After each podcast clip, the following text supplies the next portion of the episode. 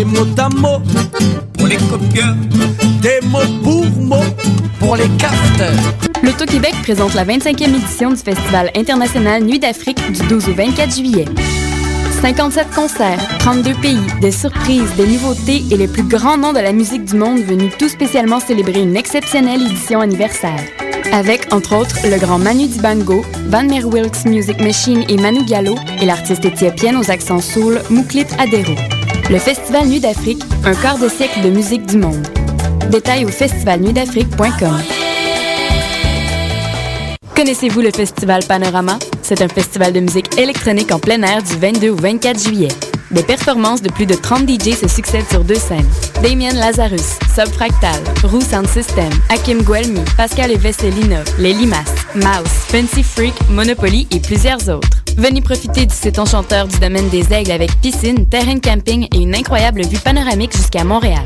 Du 22 au 24 juillet, passez un week-end qui sort de l'ordinaire au Festival Panorama. Pour plus d'infos, consultez le www.festivalpanorama.ca.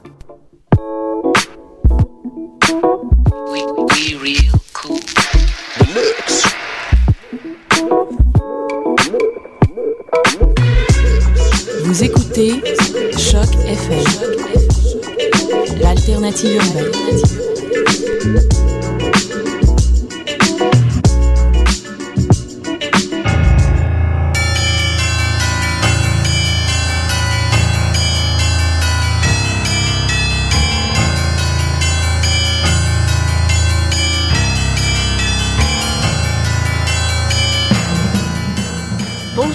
Vous êtes sur Choc FM, c'est le tome 3 et le chapitre 38. On est mardi 5 juillet 2011, Eric et Hélène avec vous.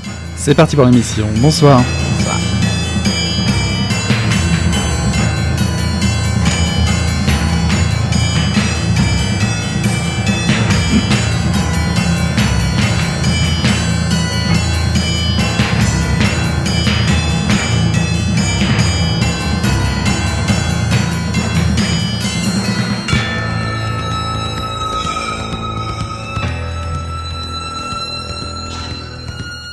L'homme avait déjà un certain âge, une grande partie de sa vie à monter braconner en montagne. Il s'était retiré pour faire ce métier après une jeunesse passée dans la ville avec les révolutionnaires jusqu'à la débandade. Pendant une période du siècle dernier, la jeunesse s'était donné une loi différente de celle qui existait. Elle avait cessé d'apprendre des adultes, aboli la patience. En montagne, elle grimpait sur des cimes nouvelles. En plaine, elle se donnait des noms de batailles. Elle voulait être une primeur de temps opposés, déclarait fausse toute monnaie. Elle n'avait pas droit à l'amour, bien peu d'entre eux eurent des enfants pendant les années révolutionnaires. On n'a plus jamais vu une jeunesse s'acharner à ce point pour renverser une assiette.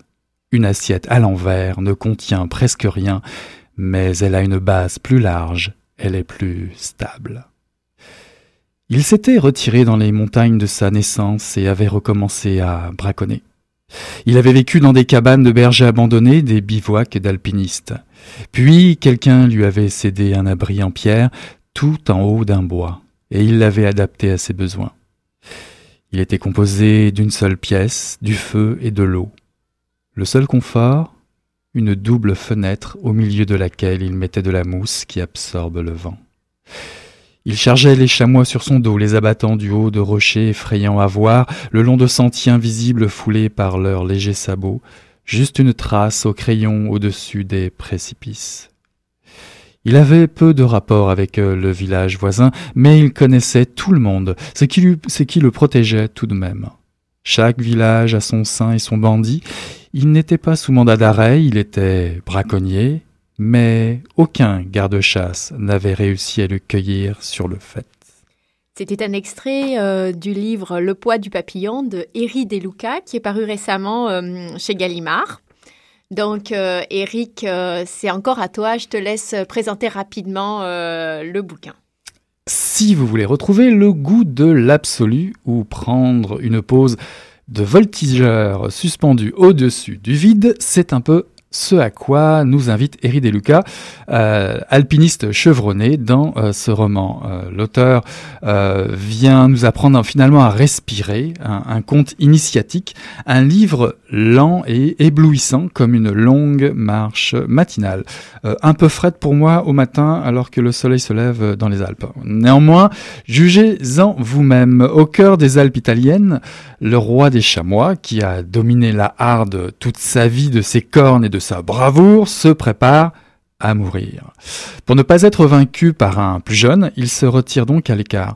Sauf que le plus habile chasseur de la région, contrebandier, comme dans l'extrait que je, viens de lire, tueur d'animaux des montagnes, filant vers ses 60 ans, et ressentant euh, bien les effets de la vieillesse, est à sa recherche. Pour un dernier trophée, donc, le roi des chamois serait un couronnement.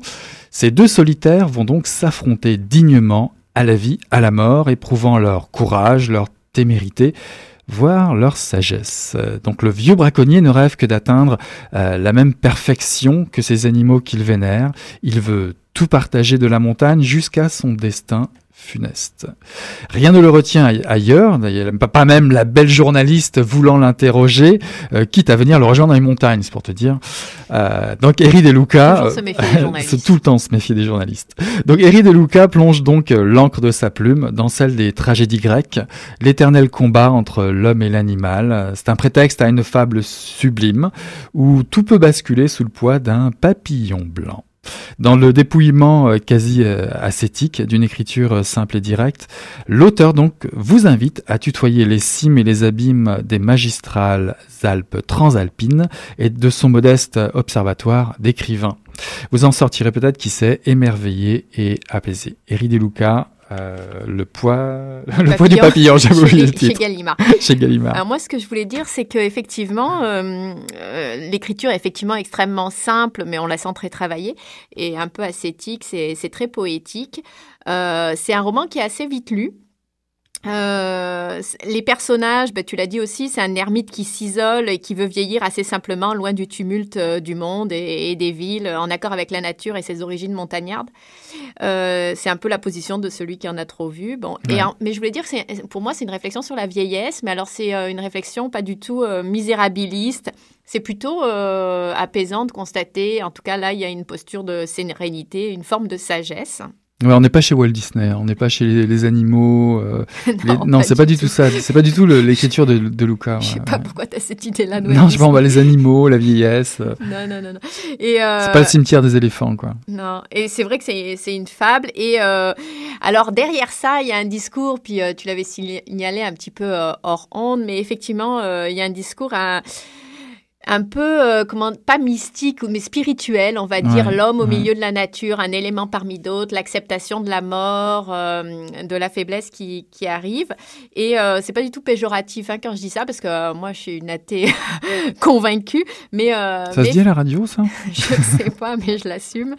en tout cas, il y a un rapport au sacré et à ce qui lie l'homme et l'univers, éventuellement un être supérieur. Et, c'est très suggéré. Hein. C'est pas du tout le bah, livre n'est pas un roman religieux non plus. Là. Non. C'est vraiment une histoire. C'est aussi pas mal lié à l'auteur, non? bah, Il me semble bah, de, Luca, euh, de ce que j'ai lu, euh, il, est, il a été aussi bien dans sa vie euh, dans les grèves de la Fiat. Il était, il est antifasciste et c'est un militant antifasciste. Il a, il a fait le, le, coup de main, mais en même temps, il a traduit, passionné de la traduction hébreu, il a traduit des pages de la Bible, il me semble, par le goût de la traduction. Donc il y a tout le temps ce personnage un peu ambigu qu'on trouve dans ses livres avec une écriture très, très travaillée, très belle, très poétique, mais qui recherche tout le temps à remettre, on va dire, le précieux, le sacré au centre de la, de la vie moderne, on va dire, avec des, des romans. le mot absolu, et c'est vrai que c'est une espèce de recherche d'absolu avec des valeurs euh, qu'on pourrait dire chrétienne, enfin en tout cas de courage, de bravoure, euh, euh, effectivement le rapport à la, à la nature et les questionnements existentiels, le sens de la vie, le dépassement de soi, dans les montagnes, bon évidemment. Et Tout en précisant qu'on va pas ouvrir un missel, hein. c'est vraiment un roman. Ouais, et puis ça va très vite, ça, va, hein. très ça vite. va très vite et c'est très poétique, c'est vraiment une réflexion poétique sur, sur la nature et le sens de la vie en fait. Et, très précis aussi, parce qu'il est quand même alpiniste aussi dans la vie, et je pense qu'il écrit aussi de la même manière de la même manière qu'il doit grimper les montagnes. Tu sais, faut tout le temps trouver un bon appui, le mot juste pour passer à la phrase suivante, au chapitre suivant, mais nous garder en haleine finalement sur une histoire qui paraît banale et toute simple d'une femme, d'une comptine finalement quasiment enfantine. Ouais, et puis euh, avec toujours cette lutte euh, homme-animal, effectivement, euh, l'homme cherchant à s'approcher de la perfection animal. Est-ce que on, écoute une bah, avant, avant, juste avant, j'aimerais préciser que le livre en fait vient en deux parties, mais pas égales. Je sais pas si tu te souviens, il y a une nouvelle à la fin. il y a une petite nouvelle, c'est ça. Tu as, raison de le rappeler. Et, c'est assez, c'est assez, assez, amusant parce qu'en fait, c'est la description d'un arbre l'arbre finalement, euh, euh, l'arbre par excellence euh, dans le milieu alpin. Et il y a rien que sur ces, simples pages qui font à peu près 20, 25, même pas, 15, 15 pages, même pas, c'est ça, 15 pages, c'est aussi, on retrouve ce côté sacré absolu, cet arbre planté au milieu de nulle part qui pourrait rappeler, pourquoi pas, un, crucifix ou je ne sais pas quoi. Mais non, mais ça reste un arbre. Et, tout, et cet arbre a, une, toute une symbolique au milieu de cette montagne.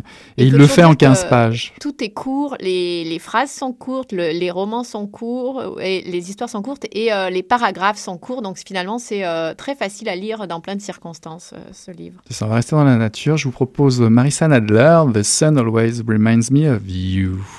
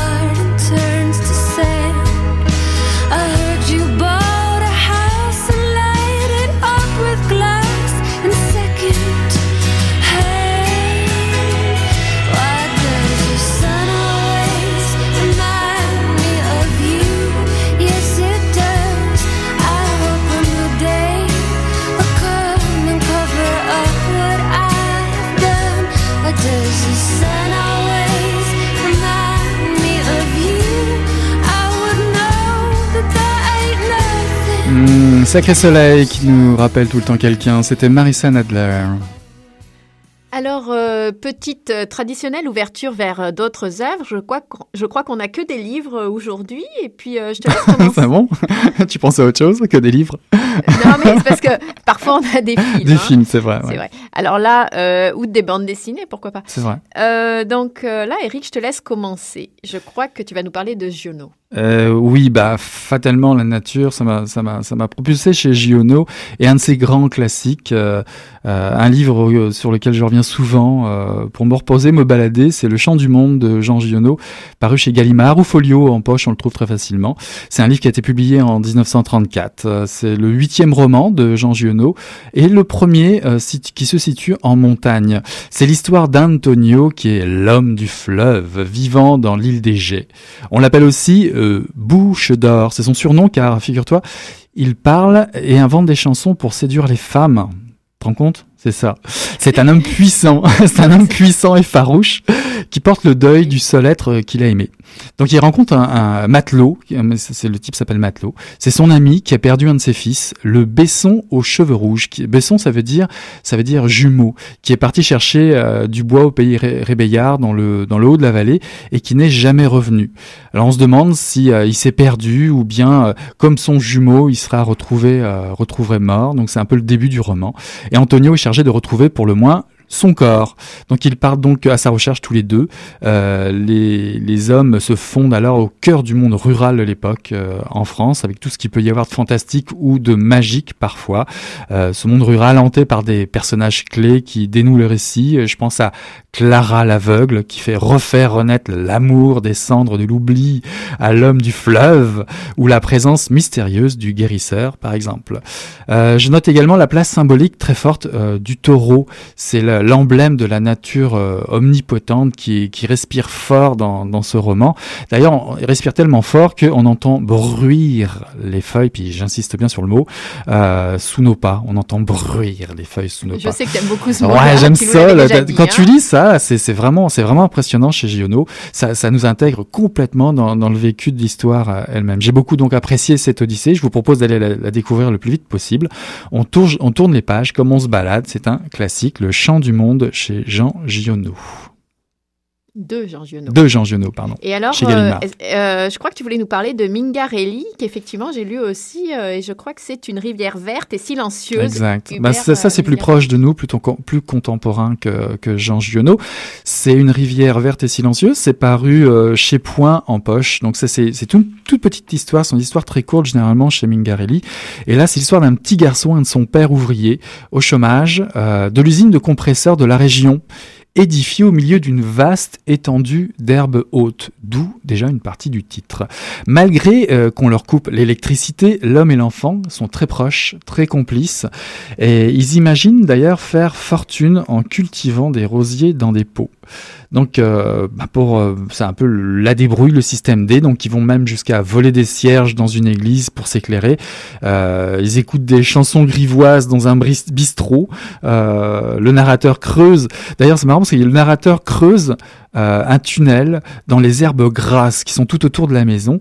Et c'est non seulement un, refuge, mais ça lui permet d'avancer tout au bout de ce tunnel euh, d'herbes, euh, au bout duquel il rêve de trouver un bras de rivière silencieuse verte et silencieuse. On arrive là directement sur le titre, une rivière verte et, si- et silencieuse, qui explique un petit peu tout ça.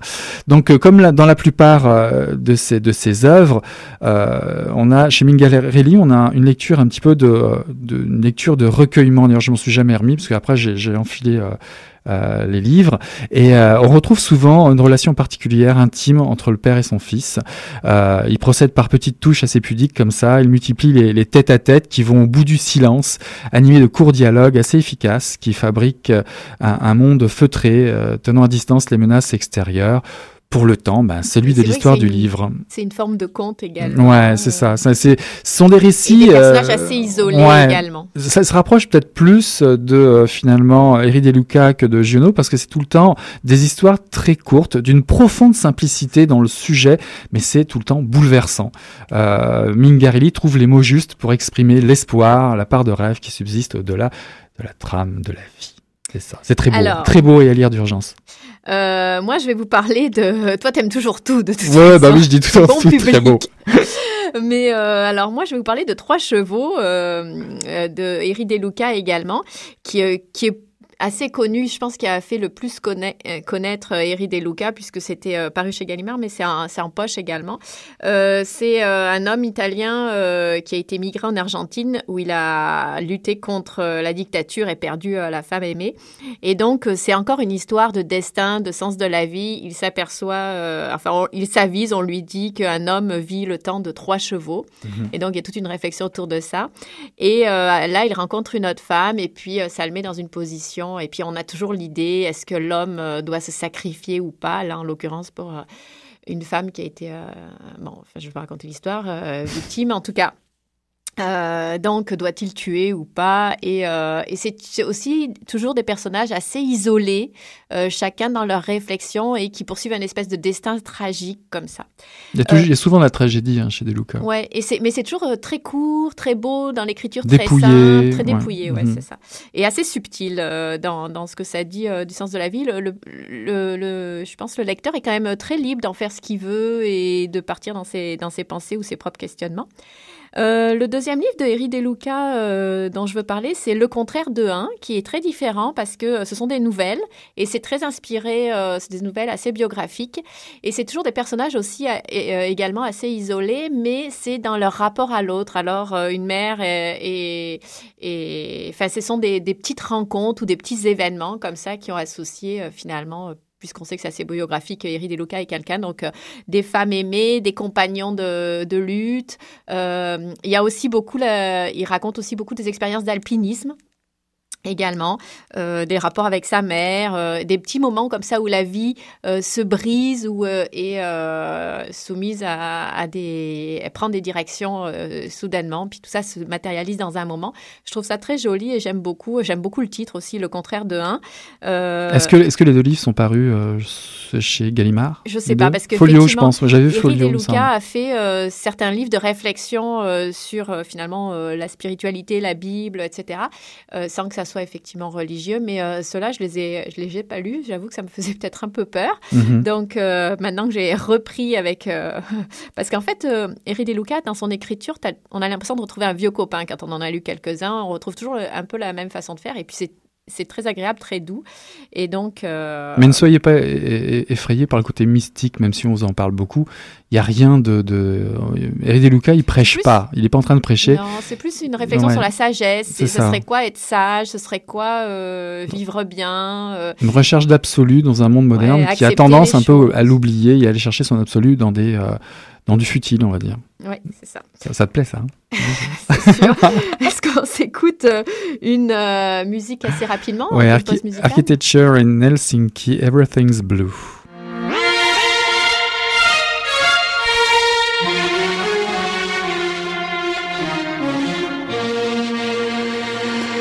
You've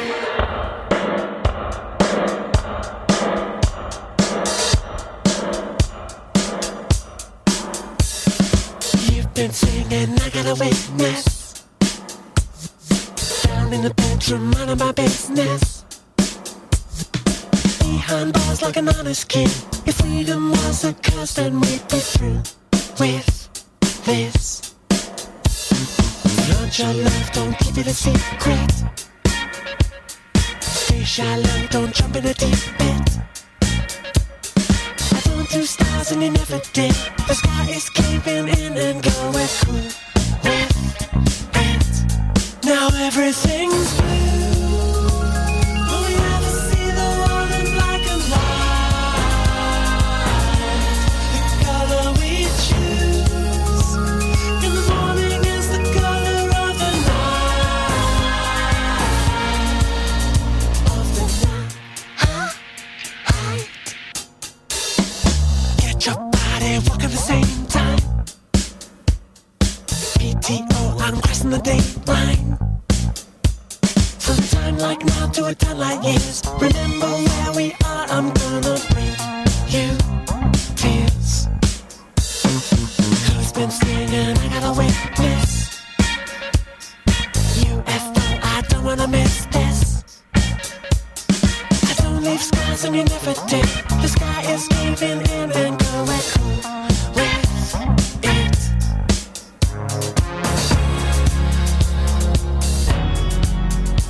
Everything's Blue, Architecture in Helsinki. De retour en studio, Hélène. Alors, nous sommes euh, notre entrevue lectrice euh, de la semaine, c'est Elisa euh, qui s'est prêtée au jeu de, qui est passée à la moulinette de notre euh, questionnaire. Et euh, alors, j'ai- j'aime toujours expliquer dans quel contexte ça s'est ça s'est passé. Et c'est un peu bruyant, vous allez comprendre pourquoi. C'était un soir devant le bar chez Baptiste sur l'avenue Mont-Royal. Donc, euh, faites attention parce qu'il y a quelques voitures qui passent. Quel est-ce que tu lis en ce moment? Je suis en train de lire un- une biographie euh, sur Marie-Antoinette. C'est ma mère qui me l'a prêtée. Euh, et en fait, je lisais une biographie juste avant. C'était la biographie d'André Agassi, rien à voir, un sportif. Et je viens de découvrir les biographies en fait. Et je trouve ça impressionnant, profond. Et je trouve ça intéressant de rentrer dans la vie comme ça de gens qui ont, marqué euh, notre temps ou l'histoire du moins. Par leur personnalité, par euh, leur métier, par... Et tu vas en lire encore euh, beaucoup? Ben, en fait, j'aimerais lire la biographie de Nelson Mandela. Ça, c'est mon prochain livre. Si tu avais quelque chose à dire à quelqu'un qui écrit des biographies, qu'est-ce que ça serait? Ben, Je lui dirais de continuer. C'est souvent on écrit des biographies euh, de personnes qui n'existent plus. Là, André Agassi, c'est pas le cas. Du moins, il n'est plus euh, dans le métier euh, actuellement là, de tennisman. Mais on parle souvent des gens quand ils sont décédés malheureusement. Et moi, je trouve qu'on devrait commencer à écrire sur les gens quand ils sont encore vivants et dans le feu de l'action. Donc euh, je leur dirais de se pencher parfois sur euh, le vivant et non euh, sur l'après ou le décès. Et quel est ton endroit préféré pour lire? J'adore lire dans mon bain. Je suis comme dans ma bulle, avec moi, avec l'histoire, avec le livre. Et puis, ben voilà, ça me détend, je suis bien. Est-ce que tu abîmes tes livres ou est-ce que tu en prends soin? J'essaye de prendre soin de mes livres. C'est difficile quand on les trimballe un peu partout avec soi, c'est sûr, là. Mais ben parce que je les aime et je voudrais les garder aussi longtemps. Pour pouvoir en fait les redonner ou les prêter à des gens. Ma mère m'a toujours donné ses livres et je voudrais pouvoir faire la même chose avec mes amis, mes connaissances euh, et qui sait euh, les générations futures, mes enfants. Est-ce que tu t'es déjà interdit de lire quelque chose? Non, je me suis jamais interdit de lire quelque chose. Par contre, évidemment, il y a comme des livres qui se sont interdits à moi, ou dans le sens où des fois, il y a des livres, je peux les commencer, je vais lire une page et comme je peux m'arrêter pendant six mois avant de replonger dedans, et puis peut-être qu'en fait, je vais les fermer à vie. Est-ce que tu t'es déjà caché pour lire? Non, je me suis jamais cachée pour lire, sauf si dans ma, dans ma salle de bain, je me cache pour lire finalement. Est-ce qu'il y a un auteur qui t'a marqué particulièrement? J'étais jeune, mais je pense que c'est dû aussi euh, à, la, à la façon de penser quand on est adolescent. J'ai beaucoup aimé Maupassant. J'ai vraiment eu une période Maupassant étant très jeune. J'ai lu euh, pratiquement toutes ses œuvres. Après, je suis passée à Marguerite Duras. Et ça, ce sont les deux grands auteurs que j'ai beaucoup lus. Et combien tu peux passer de jours sans lire? Je peux passer très longtemps sans lire. Mais en fait, sans lire de romans, de biographies, etc. Je vais lire les journaux, je vais lire des BD. Je vais toujours lire quelque chose, mais un livre là, mais je peux passer six mois sans lire un livre. Et à quoi ça sert de lire pour toi? Lire, ça sert à apprendre la vie, l'histoire, notre histoire à tous, euh, partout. On peut lire des écrivains qui viennent de partout dans le monde. Ça sert à partager, ça sert à comparer, ça sert à rêver, ça sert à pleurer.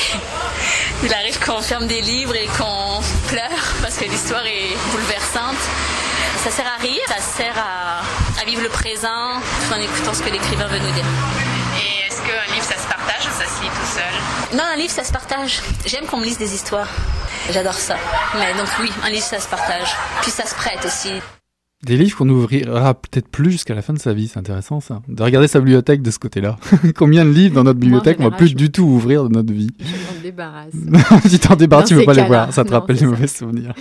Euh, c'est déjà l'heure de la fin de l'émission, j'ai l'impression. Mhm, exact. Alors, euh, on vous fera la surprise, on vous annonce rien pour la semaine prochaine, on laisse les choses en suspens.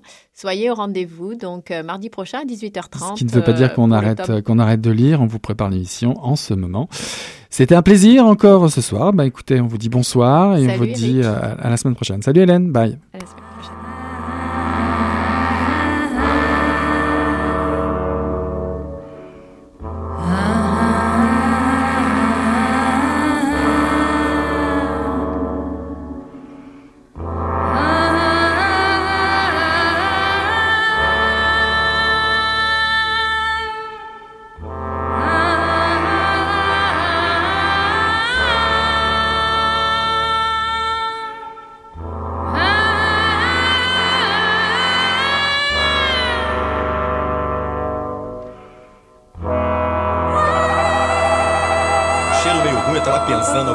Fedeu as coisas. Mas o negócio tava bom, bicho. O negócio tava bom, só quando ele tava tão entupido. Gostosa! Quem diria, hein? Greta Garbo acabou de irajar, hein? É, mas eu tava falando pra você, né? Depois que eu passei a me sentir, aí o negócio ficou diferente.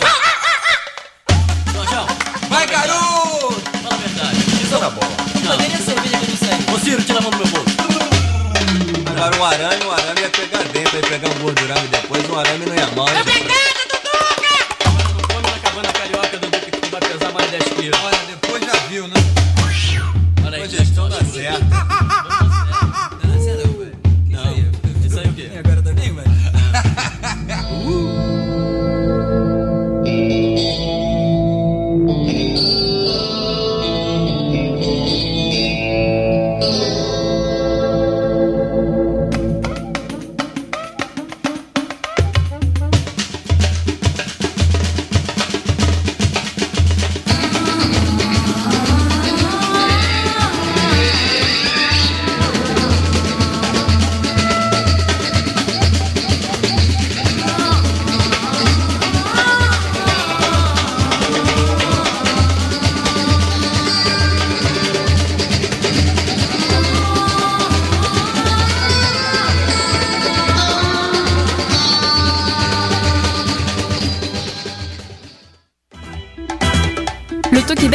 La 25e édition du Festival international Nuit d'Afrique du 12 au 24 juillet.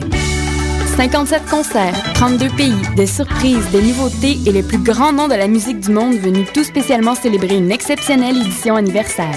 Avec, entre autres, le grand Manu Dibango, Van Wilkes Music Machine et Manu Gallo et l'artiste éthiopienne aux accents soul Mouklit Adero. Le Festival Nuit d'Afrique, un quart de siècle de musique du monde. Détails au festivalnuitdafrique.com. Connaissez-vous le Festival Panorama? C'est un festival de musique électronique en plein air du 22 au 24 juillet. Des performances de plus de 30 DJ se succèdent sur deux scènes. Damien Lazarus, Subfractal, Roux Sound System, Hakim Guelmi, Pascal et Vesselinov, Les Mouse, Fancy Freak, Monopoly et plusieurs autres. Venez profiter du site enchanteur du domaine des Aigles avec piscine, terrain camping et une incroyable vue panoramique jusqu'à Montréal. Du 22 au 24 juillet, passez un week-end qui sort de l'ordinaire au Festival Panorama